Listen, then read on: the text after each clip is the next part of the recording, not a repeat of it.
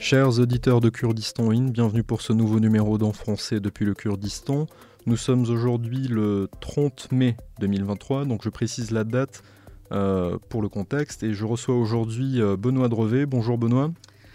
Bonjour Armange, merci de me recevoir. Merci d'avoir accepté l'invitation. Alors, euh, tu es déjà passé chez nous pour un podcast, c'était avec Julia, il y a quelques mois de cela. et donc aujourd'hui, on te reçoit à nouveau pour parler des élections présidentielles en Turquie. Donc les résultats sont tombés le, 28. Euh, Monsieur Erdogan a été réélu avec 52,16% des voix.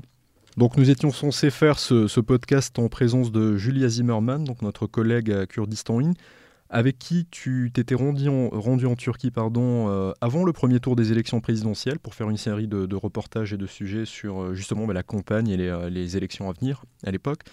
Euh, malheureusement, Julia euh, n'a pas pu se joindre à nous. Euh, et il y a deux semaines, on avait fait un podcast avec Julia, Julia où donc normalement tu devais te joindre à nous, tu, as vu un empêchement également. Donc aujourd'hui, on va le faire tous les deux. On va parler de ces élections en Turquie, des conséquences aussi, et de ce que tu as pu voir. Alors Benoît, ma première question, c'est est-ce que tu t'attendais à ces résultats, avant même le premier tour, je veux dire? Oui, franchement, euh, j'avais du mal à envisager euh, Erdogan euh, perdre ses élections. c'est quand même l'homme fort du pouvoir en Turquie depuis 20 bah, ans maintenant. Quelqu'un qui a posé sa main sur l'État turc, sur son État profond également. si on parle aussi de, de l'après-coup d'État 2016 où il y a eu une, ce qu'on peut appeler une purge, hein, euh, c'est-à-dire des centaines de milliers d'arrestations, euh, beaucoup d'opposants intellectuels euh, qui sont partis à l'étranger. Les militaires également. évidemment, il a fini de mettre la main sur l'appareil militaire et des services de renseignement turcs en 2016.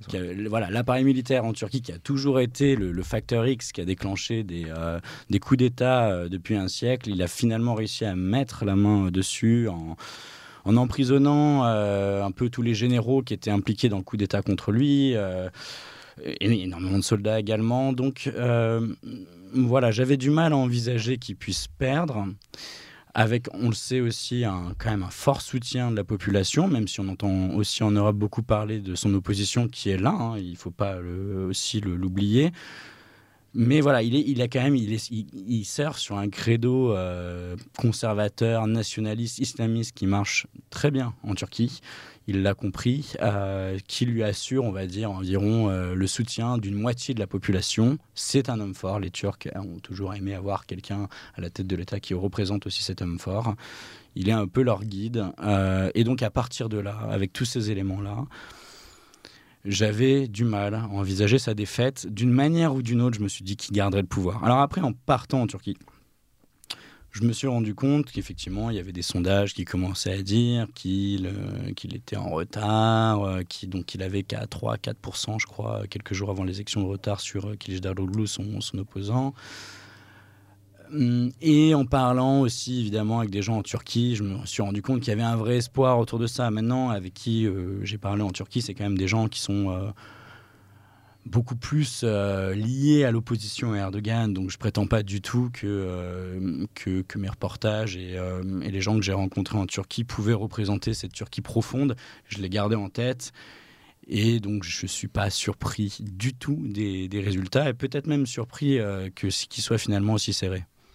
Oui, parce que finalement, comme tu le disais, une moitié de la population qui le soutient euh, contre vents et marées, euh, les résultats, on voit quand même un pays assez divisé. Euh, les résultats sont finalement serrés. Hein. c'est 52-48, on est dans ces eaux-là.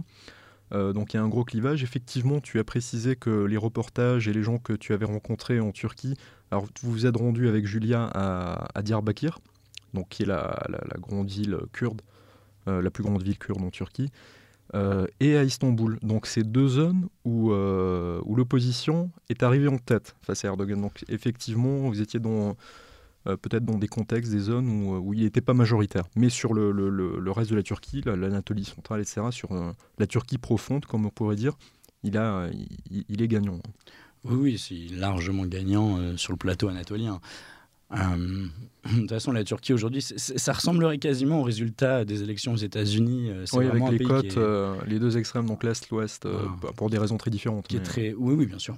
oui, c'est un pays très polarisé, mais aussi pour effectivement pour des raisons différentes, avec Istanbul, Ankara, euh, donc des villes un peu des villes mondes hein, euh, qui sont peuplées. Euh, Istanbul, 16 millions d'habitants. Ankara, je crois que ça dépasse les 4,5 à 5 millions d'habitants aujourd'hui. des villes qui sont connectées au reste du monde, à l'Europe, etc. et puis tu as les, les côtes méditerranéennes, historiquement très reliées à l'Europe, à la Grèce, comme la ville d'Izmir par exemple. Pareil pour la côte sud. Et puis ensuite, tu as euh, l'autre partie qui a voté pour l'opposition, qui est évidemment la, partie kurde. Bon, historiquement, euh, dans opposé en fait au régime, au régime turc, pardon. Euh, bon, parce que tout simplement, il n'y a pas de, voie de, réconciliation possible aujourd'hui et beaucoup de répression également. Voilà, donc le, dont les zones kurdes donc, qui sont au, à l'est et au sud-est de la Turquie. Donc c'est des régions, kurde historiquement, donc c'est le Kurdistan. Là, il a perdu effectivement. Euh, il faut préciser que la plupart des Kurdes ne vivent plus dans ces zones-là aujourd'hui. Ils sont euh, répartis dans les grandes métropoles euh, pour le travail, pour l'immigration, aussi par les politiques successives de la Turquie qui, qui, les a poussés justement à quitter ces terres-là. Donc il y a beaucoup, le, vote kurde, c'est un petit peu réparti aussi justement dans ces grandes villes et sur ces côtes. Il y en a beaucoup à Istanbul, par exemple. Oui, des millions, mais je pense qu'il faut quand même un tout. Ben, je tempérerai un petit peu sur le fait que. Et le vote kurde, attention, il n'est pas euh, uniforme. Il y a des Kurdes qui votent Erdogan, il y en a même beaucoup. Euh, le, HDP ne s'était pas présenté et soutenait l'opposition. D'ailleurs, au second tour, les Kurdes ont moins voté. Euh, alors ça, peut-être on pourra en parler aussi.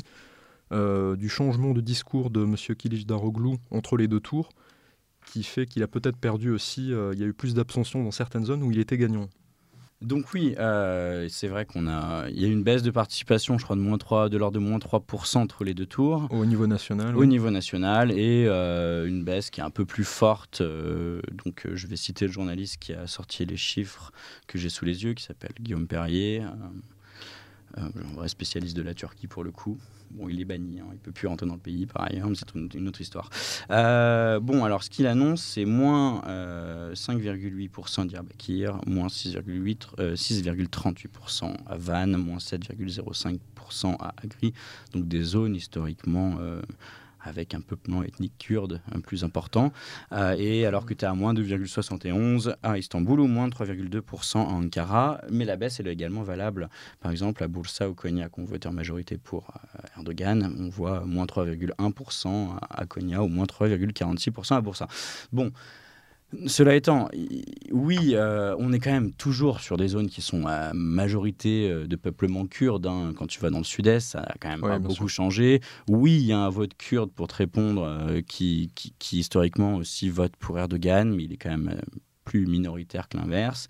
Là, tu as un parti islamo-kurde dont je n'ai plus le nom donc oui, euh, je disais, il y, a le, euh, y a, un parti euh, également qui s'est allié avec Recep Tayyip Erdogan, qui est un parti kurde islamiste, tristement célèbre en Turquie. C'est l'ancien Hezbollah. Aujourd'hui, ils ont pris le nom de Ouda, Oudapar. bon, eux, ils se sont alliés avec Erdogan pour des raisons islamo-nationalistes. voilà, c'est un parti qui est accusé euh, d'avoir, euh, dont les membres sont accusés euh, d'avoir organisé des assassinats de masse contre l'opposition et notamment contre les Kurdes dans les années 90. donc ce parti qui est bon, qui bah, anti-féministe, pro-islam, pro-peine de mort, voilà, et tout ce qui va avec. Donc oui, tu as cette partie-là de, de Kurdes qui sont allés vers Erdogan, mais ils sont minoritaires. Oui, alors ce parti-là est très minoritaire hein, parmi. Euh, oui, c'est quelques centaines de milliers de, votants. Mais alors, sans faire référence à ce parti-là, donc c'est quelques centaines de milliers de voix qui a un accord. Euh, sur 50 millions. Voilà, qui a un, accord politique avec Erdogan. Euh, je parlais aussi des autres Kurdes qui ne sont pas forcément pro-Hezbollah, où aujourd'hui le nouveau nom c'est Oudapar. Oudapar. Oudapar. Il y a dans les élections précédentes, en tout cas historiquement, euh, il y a une bonne partie des Kurdes qui votaient directement pour l'AKP et M. Erdogan. C'était pas via ce parti-là, par historiquement, exemple. oui, bien sûr. Et puis le reste pour le HDP, donc le voilà. bon, le, HDP, du coup, HDP, qui, ne s'est pas présenté, qui ne s'est pas présenté, mais qui a récupéré l'immense majorité de ses votants sous la bannière du Yol Sol Party. Les Kurdes se sont majoritairement reportés, les Kurdes pro-HDP sont majoritairement reportés sur le Yesil Sol Party, le parti vert de gauche qui a complètement repris euh, les codes euh, de, du logo euh, du HDP, hein, comme tu peux le voir ici. C'est un arbre violet avec un soleil et, voilà, et des feuilles vertes. Bon, en fait, c'est le remplaçant du HDP très concrètement parce qu'ils avaient anticipé l'interdiction du HDP, qui voilà, une interdiction qui est toujours en cours. c'est une affaire judiciaire en cours. voilà, donc ça, je sais, je suis pas sûr que ça ait changé grand chose. Moi, je pense que ce qui a changé quelque chose au final, c'est aussi le, discours euh, de Kılıçdaroğlu entre, les deux tours, qui s'est reporté vers l'extrême droite pour aller prendre euh, les voix du troisième candidat Hogan euh, et qui a annoncé qu'il allait. Alors déjà, il a annoncé qu'il y avait 10 millions de Syriens en Turquie, ce qui est impossible, et il a annoncé qu'il allait tous les foutre dehors sous deux mois, ce qui est également impossible. Bon, donc je pense qu'il y a certains Kurdes qui se sont dit, oula, on, on va peut-être pas rentrer dans ce jeu-là, mais maintenant, un, je pense pas que dans tous les cas, Kılıçdaroğlu aurait gagné. Non, euh, c'est pas avec les, euh, les quelques pourcents d'abstention, parce qu'il y a quand même euh, 52, 48, et en nombre de voix, alors j'ai plus le chiffre en tête, mais... Euh, il y a un million et demi de voix d'écart à peu près. Voilà, je pense pas que ça aurait été compensé. Puis, bon, il y a une abstention, mais, mais bon, Erdogan a gagné. Euh, apparemment, personne ne conteste, euh, ni l'opposition, ni, personne ne conteste la, validité des résultats, donc euh, il est majoritaire dans le pays. Oui, oui, puis je pense qu'à un moment donné, c'était peut-être à l'élection, pardon, c'était peut-être à l'opposition d'aller choisir un candidat un peu plus charismatique. Peut-être une erreur de casting, peut-être une opposition beaucoup trop hétéroclite qui, sans programme réel en réalité ou vision pour la Turquie, parce que comme, comme tu le disais, donc Kilic Daroglu, euh, ça reste aussi un nationaliste, hein, même s'il est plus modéré que, que, d'autres, euh, de s'allier du nationalisme, euh, donc du CHP, jusqu'au parti écologiste pro-kurde. donc c'est une opposition très très hétéroclite qui, qui a peut-être mal choisi son candidat aussi et qui a joué le tout sauf Erdogan en réalité. Oui, exactement. Là-dessus, je pense que c'est tout à fait ça. Euh, tu as un candidat euh, charismatique qui représente la moitié de la Turquie, mais l'autre moitié de la Turquie n'a pas de candidat. Il cherche, c'est juste quelqu'un pour réunir toutes les oppositions, ce qui n'a un peu ni queue ni tête en termes de programme. Maintenant, ce qu'on ce qu'on peut voir là-dedans, c'est qu'il y, y, a aussi une demande de changement euh, par la moitié de la population en Turquie. Et je pense que cette demande de changement, elle aurait pu aller au bout en termes de vote, en tout cas sans parler de potentiel coup d'État, on n'en sait rien. Euh, je veux dire, est-ce que si Erdogan avait perdu, il aurait accepté sa défaite? C'est une autre histoire, on n'en sait rien. Mais en attendant, pour lui dire les choses concrètes, euh, je pense que l'opposition avait largement le potentiel, pour le coup, de faire mieux dans, les urnes. Mais pour ça, il aurait fallu un candidat qui réunit euh, la Turquie d'opposition. Et aujourd'hui, la Turquie d'opposition Erdogan, elle est trop hétéroclite pour ça. Oui, bien sûr. Alors, ceci étant dit, donc les résultats sont là. Euh, parlons un petit peu maintenant d'avenir. Erdogan vient d'être réélu. Euh, il va poursuivre euh, sa politique au niveau national et international. à quoi on peut s'attendre donc du coup maintenant selon toi? Au, niveau, au niveau national, il fait quand même face à une crise économique très sévère depuis plusieurs années le pays est très divisé. Donc, euh, selon toi, comment tu, as été en Turquie il y a quelques jours euh, Comment ça peut se, passer cette histoire?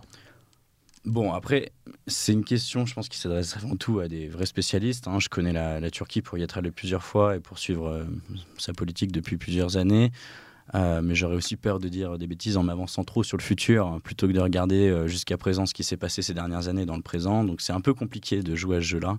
Euh, pour autant, euh, si je devais répondre à quoi il faut s'attendre, euh, je pense qu'il faut s'attendre à quelqu'un qui, qui, va continuer de renforcer son pouvoir, qui va continuer évidemment de, de réprimer ses opposants, les minorités, qui sont notamment les minorités contre lui, hein, parce qu'un Kurde qui est pour l'AKP n'a aucun problème, mais un Kurde opposant, une femme opposante, oui, ça pour le coup, il va continuer à les réprimer, à réprimer la classe intellectuelle turque plutôt pro-Occident, qui d'ailleurs en grande majorité de toute façon immigré déjà dans des pays comme l'Allemagne, les États-Unis, voire la France. Il fera pas de cadeau à son opposition, c'est sûr. Euh, est-ce qu'il restera que 5 ans? On ne sait pas. Peut-être qu'il va euh, créer cette deuxième république qu'il appelle de ses voeux et trouver, euh, comme Poutine l'a fait, un nouveau moyen par une nouvelle loi devant le Parlement. Dans tous les cas, ce qu'il faut voir, c'est qu'il a le Parlement aussi majoritaire, avec l'alliance la plus à droite, voire la plus, on peut dire l'extrême droite. Hein. Certains qualifient même de fasciste. Bon, c'est pas moi qui le dis. le nouveau Parlement. Pour le coup, j'avais parlé avec. Euh, oui, alors il y avait des élections législatives aussi, hein, où, là, pour, le coup, le HDP avait euh, présenté des candidats. Euh, il est majoritaire aussi. Toujours, sous la, toujours, sous la, bannière du Yes Il Sol Party. Oui, voilà. et donc, du coup, pour avoir aussi parlé avec une, candidate qui a été élue en troisième position d'une liste à, à Diyarbakir, voilà, elle m'a dit je m'apprête à rentrer dans le Parlement euh, le plus à l'extrême droite de, l'histoire de Turquie, donc elle n'était pas euh, très emballée par ça, ça c'est sûr, c'est peu de le dire. Euh, voilà, il faut voir aussi les discours, parce que je pense que pour juger de l'avenir, il faut regarder ce qui est dit. Qu'est-ce que dit Erdogan dans son discours de victoire c'est qu'il dit on a gagné contre l'opposition, l'opposition pro-terroriste, l'opposition LGBT. Il a vraiment ce discours euh, de division, mais qui rassemble les gens de son parti, parce que là, qui, les pro-AKP qui sont, et les, nationalistes d'extrême droite également, qui évidemment s'opposent à, ces gens euh, qui sont LGBT, qui sont euh, kurdes, mais kurdes, on va dire nationalistes, qui sont en fait ouverts sur une Turquie qu'on peut voir hein, largement, hein, qui est une Turquie pro-Occident parce qu'elle est plus visible dans les grandes villes de Turquie, dans les zones plus touristiques. Et c'est vrai qu'en peut-être qu'en Occident, on a du mal aussi à regarder parfois du, côté de la Turquie profonde, de ses racines, euh, les racines. Comment en fait Kemal Atatürk a, a créé la Turquie, euh, un pays en fait euh, qui se veut quand même un pays, même si elle est pas, enfin je veux dire même si officiellement c'est toujours un pays laïque, qui a toujours été un pays extrêmement musulman et fier de l'être qui a, euh, qui a bâti au fait, ce pays sur la défaite, euh, sur les ruines de l'Empire musulman, mais du coup avec une, une vexation, une, fierté d'être turc qui représente aussi tout leur nationalisme aujourd'hui. Euh, et on peut voir un peu la même chose, par exemple, chez les Russes après le, le démantèlement pardon, de, de l'URSS. voilà, les, les, grands empires blessés qui ne veulent pas oublier leur passé, d'où ils viennent, et qui finalement sur les, cendres de leur, sur les ruines de leur défaite, euh, veulent bâtir leur futur en rappelant qu'ils sont toujours un grand peuple, etc. Mais c'est le cas en fait beaucoup de la Turquie. Oui, effectivement. Euh, Erdogan a très bien compris ça depuis plusieurs années. Il fait euh, constamment référence au, passé ottoman de la Turquie. Et il est dans une logique depuis le début de son règne de retour de la Turquie sur la scène internationale, de retour de puissance de la Turquie.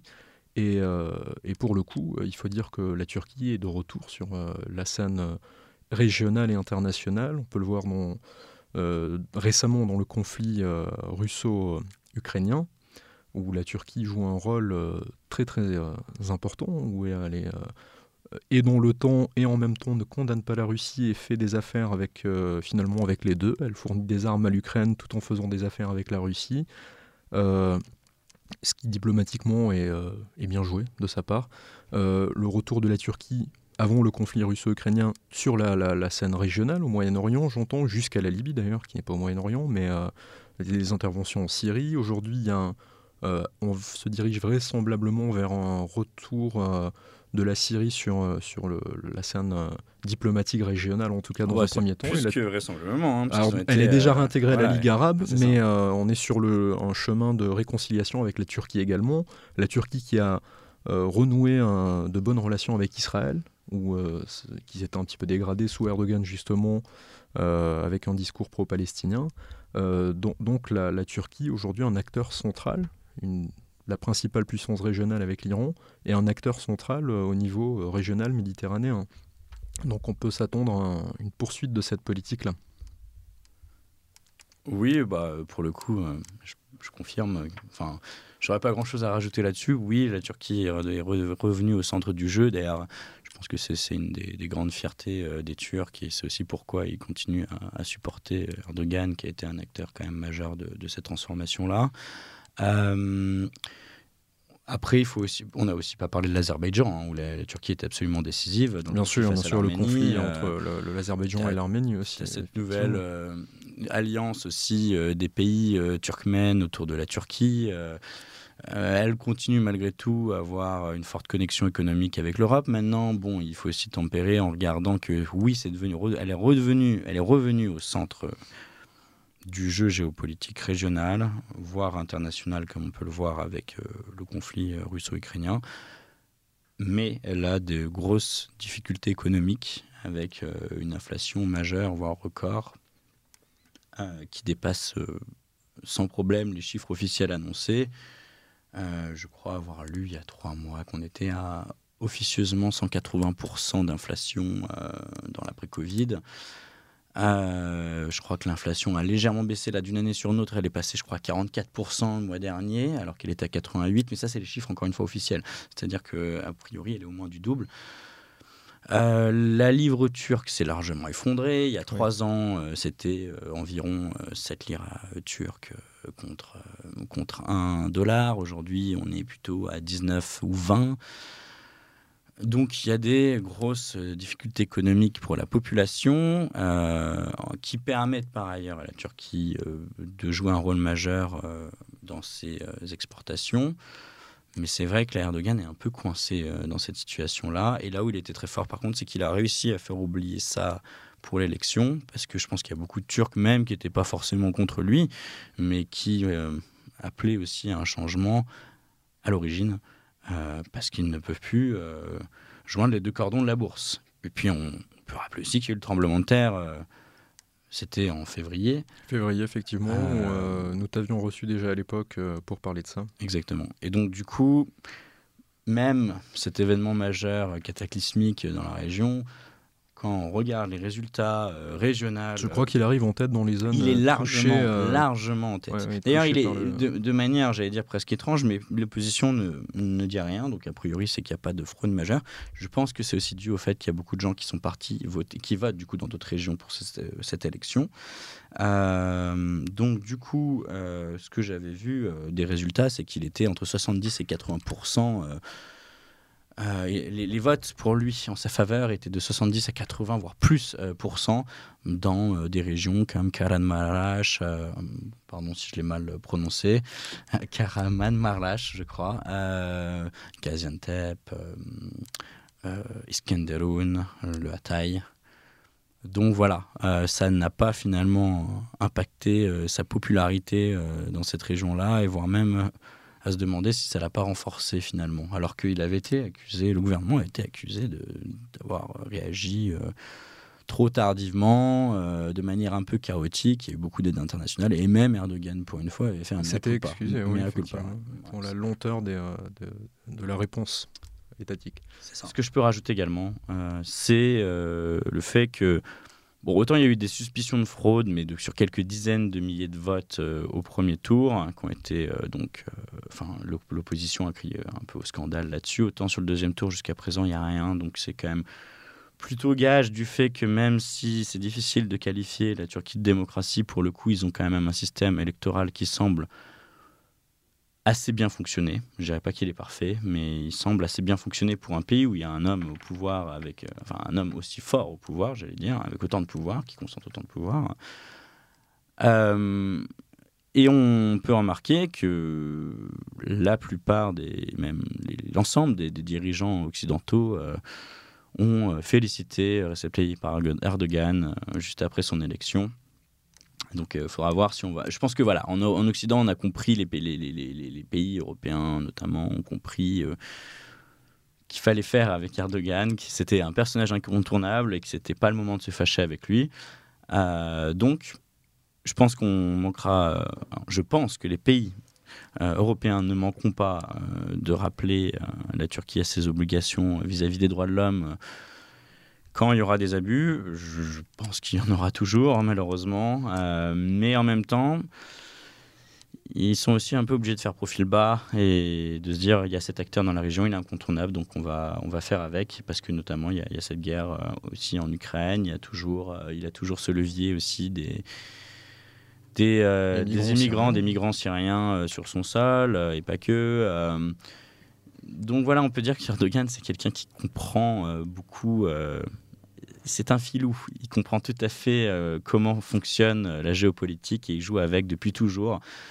Et on ne va pas refaire ses 20 ans au pouvoir, mais je pense qu'il a très bien joué et manœuvré l'Europe depuis le début. Quand il était arrivé, il était quand même, il avait dit voilà, on va faire en sorte que la Turquie rentre dans les bonnes cases pour qu'elle intègre l'Union européenne. Puis quand il a vu que l'Union européenne tournait son dos, il a fait exactement l'inverse qui, je crois, correspond beaucoup plus à sa vraie conception des choses, euh, d'un État euh, islamo-nationaliste euh, conservateur. C'est pas une insulte de le dire, hein, c'est juste factuel et c'est comme ça aussi qu'il se représente.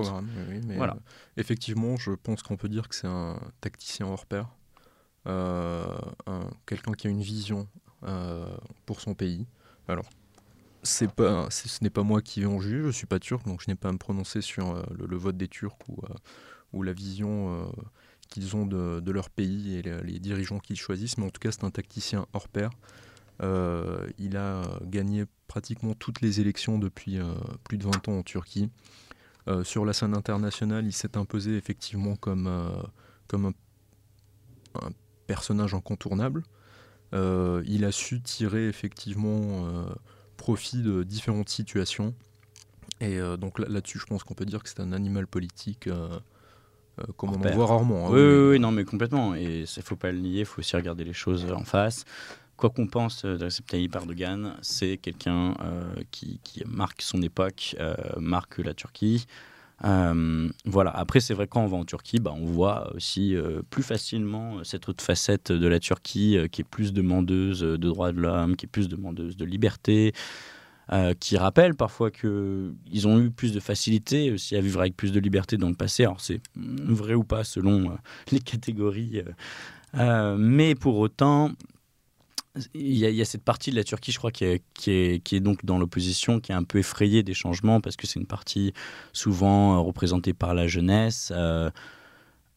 qui ressemble en fait beaucoup à ce qu'on peut voir en Europe de l'Ouest notamment, et donc euh, avec qui naturellement les connexions vont se faire euh, plus facilement avec des Européens, puisqu'on va dire qu'ils vont un peu partager euh, les mêmes valeurs, sont voilà des gens assez ouverts, beaucoup d'entre eux sont laïcs. Et donc, du coup, ce sont des gens qui aimeraient vivre dans un pays qui leur accorde ces droits-là. Mais ils vivent aussi en Turquie, et la Turquie, elle est comme elle est aujourd'hui. Et donc, il ne faut pas occulter euh, cette Turquie profonde. Euh, je dirais que c'est un peu malheureux pour ses opposants parce que quand ils clament leurs droits un peu fort, bah, ils ont tendance à être mis en prison un peu facilement aussi et être accusés de terroristes un peu facilement aussi. Voilà, c'est peut-être ça en fait aujourd'hui le, vrai challenge euh, pour Erdogan, c'est comment il va faire pour manœuvrer vis-à-vis -vis de cette opposition qui est assez large. Est-ce qu'il va continuer à la réprimer de manière très forte ou est-ce qu'il va essayer d'être un peu plus conciliant en comprenant que cette opposition monte aussi. Et d'ailleurs, il, a fait son premier discours euh, post-élection euh, à Istanbul et pas dans son parti de l'AKP, ce qu'il faisait d'habitude. Euh, en disant euh, je fais ce discours contre tous les Turcs. Ce qui n'empêche pas qu'il a fait siffler, par exemple, les LGBT. Pour tous les Turcs. pour tous les Turcs mais effectivement, tout de suite après, il est retourné dans le clivage. Euh, c'est quelqu'un de clivant, il joue, il joue là-dessus. Donc pour l'instant, ça marche. Ça lui réussit effectivement électoralement, politiquement. mais comme tu le disais, on est dans un pays qui est quand même divisé. Hein, là, parce que y a... Mais son opposition étant elle-même divisée, hétéroclite, c'est beaucoup plus facile de manœuvrer face à, à des opposants divisés. Et euh, donc on en parlait aussi avec Julie la semaine dernière. Effectivement, alors en Turquie, ça, ça date pas d'Erdogan, mais l'accusation de terrorisme pour se débarrasser des opposants, surtout kurdes pour le coup. Euh, maintenant, il y a aussi l'accusation d'être euh, un partisan de, de Fethullah Gulen, après le coup d'État de 2016, là aussi. Donc effectivement, c'est pas un pays, disons, qui respecte ça, mais ça traditionnellement, hein, c'est pas, ça date pas d'Erdogan. il, étant donné qu'il concentre tous les pouvoirs, qu'il a pris le contrôle quand même de toutes les institutions, de l'état profond, de l'armée, des services, de l'économie aussi, avec en usant un petit peu de népotisme, beaucoup même, euh, c'est aujourd'hui, euh, je ne pense pas que la Turquie ait un président aussi fort euh, depuis Kemal Atatürk, justement. Ah oui, complètement. Bah, il se veut un peu comme son successeur. Hein. Aujourd'hui, quand on se balade à Erdogan, son, visage est partout sur les affiches, au moins autant qu'Atatürk, ce qui aurait été impossible à envisager, je pense, il y a 20 ans. Est-ce qu'il y a un vrai culte autour d'État turc Lui, il est en train d'essayer de bâtir, et je pense qu'il y arrive pour au moins une partie de la Turquie, un vrai culte autour de lui-même. voilà. Après, on pourra dire aussi, il y a toujours des remarques à faire sur, bien sûr, comment s'est déroulée l'élection. C'est là où je dis, c'est pas un pays évidemment totalement démocratique. Euh, j'ai vu tout à l'heure que la, chaîne turque de la TRT, euh, je pense que c'est la plus importante chaîne de Turquie. C'est une chaîne euh, nationale. Voilà. Hein, étatique. Qui, étatique, qui est présente, je, si je ne m'abuse, même en France aujourd'hui. eh bien, qui diffuse en plusieurs langues. exactement. Et même en, en kurde, kurmanj pour le coup. voilà. Donc la TRT, pardon, a, a permis à Erdogan d'apparaître 60 fois plus de temps que Kılıçdaroğlu sur ses antennes. Voilà, ça c'est impossible à voir euh, dans une, dans une démocratie. Les médias en Turquie ont été rachetés par les cercles proches d'Erdogan. On estime qu'en Turquie, 90% des médias sont pro-Erdogan. Euh, se balader en Turquie euh, pendant, juste avant les élections, c'était voir le visage d'Erdogan de partout, celui de son opposant Kılıçdaroğlu nulle part. Euh, bon, on allait dans les zones kurdes, effectivement, pro, enfin, avec la majorité kurde, là, effectivement, il y avait euh, des drapeaux euh, quand même du Yesil Sol Party, mais c'est à peu près tout. Donc les élections, qu'elles aient été fair-play, évidemment non. Mais maintenant, je pense qu'en Turquie, les gens sont tellement divisés qu'ils n'avaient pas besoin de ça. C'était soit ils étaient pour, soit ils étaient contre, quelque part. Et peut-être une les pour qui ont gagné. peut-être des abstentionnistes ou des indécis, ça aurait pu jouer là-dessus. Maintenant, alors les élections sont régulières, apparemment, puisque même l'opposition ne. Et puis il y a des élections en Turquie depuis, depuis quand même plusieurs années. Donc hmm. je, pense que les, les, euh, les, résultats des élections ne sont pas si contestables. Non, puis il y, a une tradition en fait en Turquie. De vote, oui, Puis il y, a vraiment, c'est surveillé par tous les partis d'opposition. Ils se sont rendus compte qu'il y avait peut-être quelques dizaines de milliers de voix qui leur avaient échappé ce qui arrive partout, de manière hein, frauduleuse. oui, je, voilà, mais en tout cas. Alors l'élection est régulière, mais alors sur le, côté démocratique ou fair play. Euh, effectivement, alors les médias, surtout euh, étatiques et puis même les privés qui sont proches du pouvoir, ont soutenu leurs candidats. Mais là-dessus, j'ai envie de dire, est-ce qu'on est-ce que c'est pas le cas un petit peu dans beaucoup de démocraties euh, Oui, mais en France, par exemple, il y a aujourd'hui le CSA qui est là pour vérifier que chaque candidat a le droit à un temps de parole équivalent en tout cas, les gros candidats, ça se tient. Euh, donc pas le cas en 2017, par exemple, où euh, Monsieur Macron a eu euh, une couverture médiatique avant, avant même la campagne. oui, parce que c'est énorme. Il n'était pas encore, il pas encore déclaré candidat. C'est pour ça. Donc, ah, mais évidemment, par beaucoup de médias. Oui, après, on ne peut pas non plus affirmer ça exactement comme ça. C'est-à-dire que du moment que les, les, candidats, sans prendre de parti, en fait, sans prendre de parti. Parler du rôle des médias aujourd'hui dans les élections, du alors des médias et des sondages. Ce que j'essaye de dire, c'est qu'ils peuvent faire et défaire des candidats. Là, je parle pas de la Turquie, hein, je parle en général. Oui, oui, non, mais bien entendu. Qui mais décrète qui sont les gros candidats. Donc, une élection totalement fair-play. Je, je pense pas qu'on en ait. Euh, non, mais je veux dire, il y a, des, il faut voir, il y a des échelles. Il y a des échelles qui sont incomparables. Euh, oui, évidemment, en Turquie. La alors, alors, la Turquie, c'est pas sur les médias tant que je viens. La Turquie, c'est mettre ses opposants en prison. Euh, il faut dire que, par exemple, Monsieur Damirtac, Saladin Damirtac, qui était le président du HDP, le coprésident, est en prison depuis des années.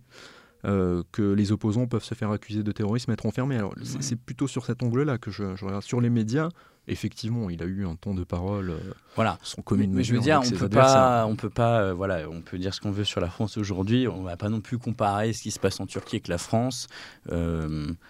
Bon, je suis pas là pour parler de la France aujourd'hui, mais euh, clairement, tout, n'est pas, euh, tout n'est pas rose. On est, c'est certain. Les, les médias ont toujours eu un rôle d'influence.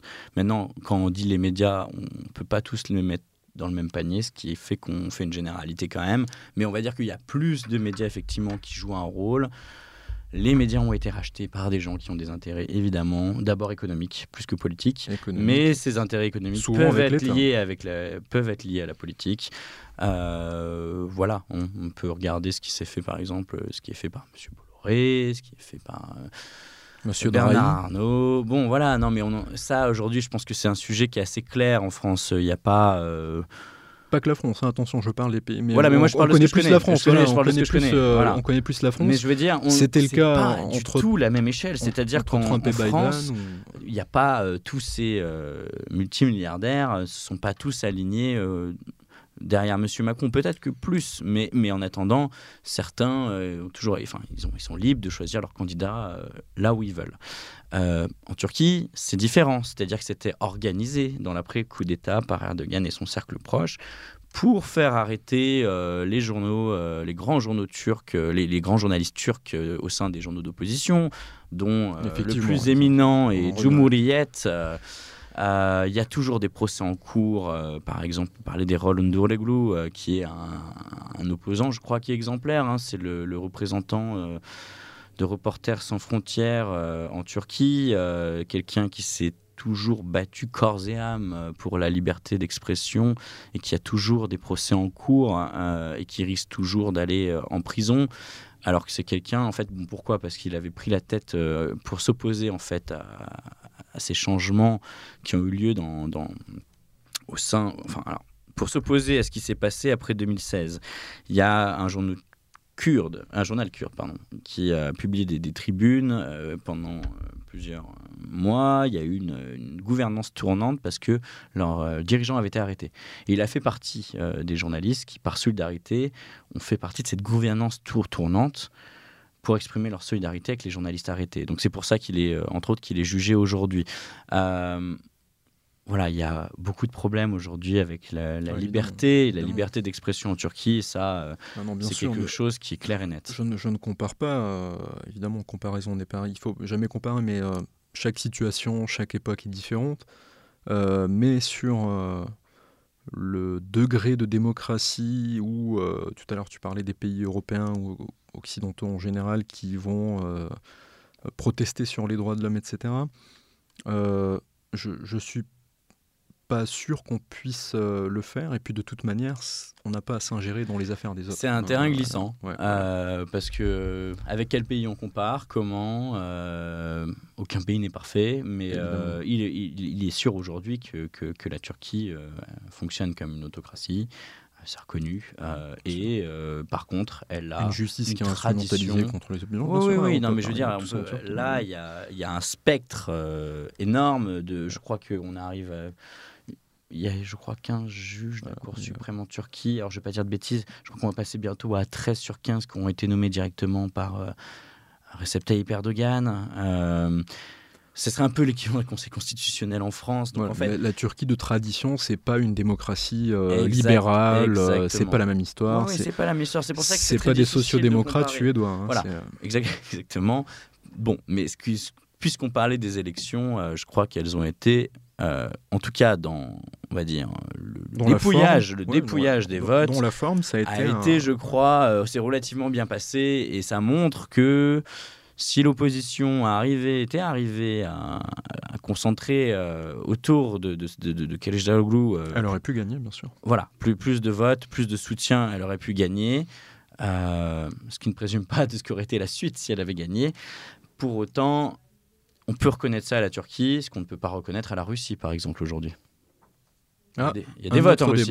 Oui, un autre débat, mais je veux dire, en Russie, euh, il a été clair et net. Il y a eu énormément. Bah, les journalistes sur place euh, l'ont filmé, l'ont montré. Il y avait quand même des, gens rentrés dans des bureaux de vote, euh, voter sans. sans sans isoloir. Sans isoloir, pardon. les, voter sans isoloir, juste à côté de militaires armés. On a vu euh, on a vu des gens monter par des échelles euh, après la clôture des votes avec un ballot qui ressortir avec d'autres ballots. On a vu des bureaux de vote euh, qui, qui, étaient dans des voitures le long de la route. C'est pas du tout. voilà, ça n'a rien à voir. Alors, je, je, ne me prononcerai pas parce qu'on n'a plus trop le temps. On fera peut-être un jour une émission sur la Russie qui joue, joue, aussi un rôle. Alors, pour, pour parce qu'on est, est à Kurdistan, moi, je dis juste que je vois. On s'intéresse à la région. Euh, je, pense que Poutine est soutenu par une majorité de sa population, comme Erdogan. Non, non, non, mais il est sans doute soutenu. Mais ce que je veux dire, que, je voulais dire qu'en Russie, les dernières élections ont été entachées d'un nombre énorme d'irrégularités. Peut-être que même sans ça, il gagnait. Mais euh, je vois pas demain Poutine euh, être élu avec 52-48 face à son opposant. C'est ce que je veux dire. Oui, mais je crois. Je, on en reviendra peut-être un jour à un débat sur la Russie. Euh, je, crois qu'il n'y a pas euh, l'opposition en Russie, c'est un petit peu comme en Turquie d'ailleurs, elle est très divisée, très hétéroclite, il n'y a pas de grande figure. Très réprimée. Voilà, et puis il y, a aussi une opposition, il ne faut pas l'oublier en Russie, qui est beaucoup plus dur sur pas mal de choses que Vladimir Poutine. Mais, mais, bon, là, on va partir sur un autre on terrain. Va partir sur un autre débat, donc on va, on va, conclure ce, ce, débat. Merci beaucoup, Benoît, d'avoir été avec ah, nous aujourd'hui et, et de nous avoir parlé de, de, ces élections en Turquie. Euh, donc on va te recevoir bientôt, j'imagine, pour un autre sujet. Donc tu es toujours le bienvenu, évidemment. Euh, on te recevra euh, très bientôt, hein, j'imagine, pour un autre sujet. Quant à moi, chers auditeurs, je vous dis à très bientôt pour un nouveau numéro d'En français depuis le Kurdistan. Merci. Avec plaisir, merci Armand. Merci.